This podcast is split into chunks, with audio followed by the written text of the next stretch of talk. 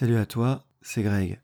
Comment se débarrasser d'un pervers narcissique Comment se débarrasser d'un psychopathe psychique C'est ce que je vais t'indiquer en, six points assez précis pour euh, que tu puisses te débarrasser de ce malade mental. Comme tu le sais, le pervers narcissique euh, a tout fait pour prendre le contrôle de toi, a tout fait pour s'introduire en toi, a tout fait pour euh, que tu aies confiance en lui, et puis après donc pour te saper au quotidien. Donc déjà, dans un premier temps, tu vas assumer le fait que tu es une victime, que tu es en face donc d'une personne diabolique qui n'est pas la personne que tu aimes, qui n'est pas la personne auquel tu as cru et que bien évidemment tu as un statut de victime. Je dirais que cette première étape est très importante, c'est déjà c'est ce qui permet de faire le point et de dire voilà, j'ai été abusé, je suis une victime, maintenant je vais agir. Tant que tu n'as pas fait ce travail-là, considérant qu'évidemment tu es tombé dans un guet-apens, eh bien tu ne pourras pas avancer. Premièrement, déjà, tu vas commencer à t'opposer à toutes les critiques que ce malade puisse faire à ton encontre, puisque le but de te critiquer, en fait, est de toujours garder la mamie sur toi et de te saper moralement, de saper ta confiance, de saper ce qui fait que logiquement tu brilles et que tu rayonnes au quotidien.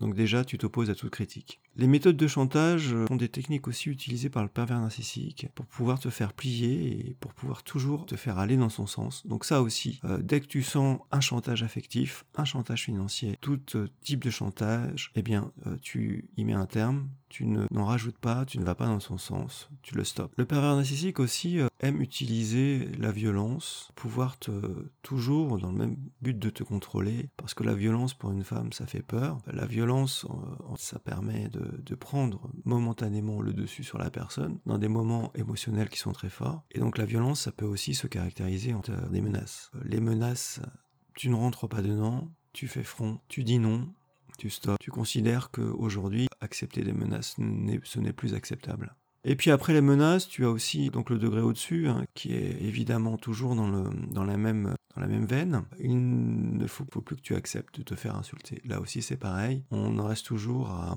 l'estime de soi, au contrôle de l'autre euh, par, cette, violence verbale. Puis dans les insultes aussi, il y a, la volonté de te, de te rabaisser ou de t'humilier euh, lorsque vous êtes deux ou lorsque vous êtes à plusieurs euh, en société. Là c'est pareil, toujours je dirais, je répète toujours la même chose aujourd'hui dans cette vidéo, mais tu refuses, tu n'acceptes plus, tu stops le fait qu'on puisse te rabaisser ou qu'on puisse te humilier. Et puis le dernier point qui fait toujours partie en fait de la, je dirais ironiquement de la merveilleuse boîte à outils euh, du pervers narcissique, euh, c'est la culpabilisation. Alors ça, c'est vraiment, euh, je dirais, l'un de ses chevals de bataille il adore te culpabiliser. Et là, c'est pareil. Donc, tu ne rentres plus dedans. La culpabilisation, ça ne fonctionne plus sur toi. Très simplement, lorsque tu es en face d'un pervers narcissique, par rapport euh, au point que je viens, je viens d'évoquer, donc je te fais une petite synthèse. Donc, tu t'opposes à la critique, au chantage, aux menaces, à l'insulte, à l'humiliation et à la culpabilisation. Tu retiens ça, et puis pour faire très simple, tu t'opposes directement à lui sur tous les points, tu dis stop. Et puis le fait de,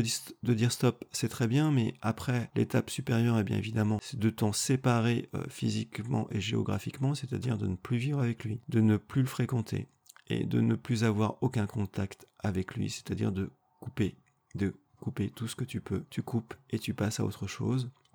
Et tu t'isoles évidemment de cette personne qui ne restera de toute façon euh, dans ta vie et aussi pour les autres qu'une personne extrêmement toxique. Écoute, j'espère que ces pistes de réflexion t'ont apporté quelques éléments de réponse. Surtout, prends soin de toi, prends soin de toi surtout, et je te dis à très bientôt. Allez, salut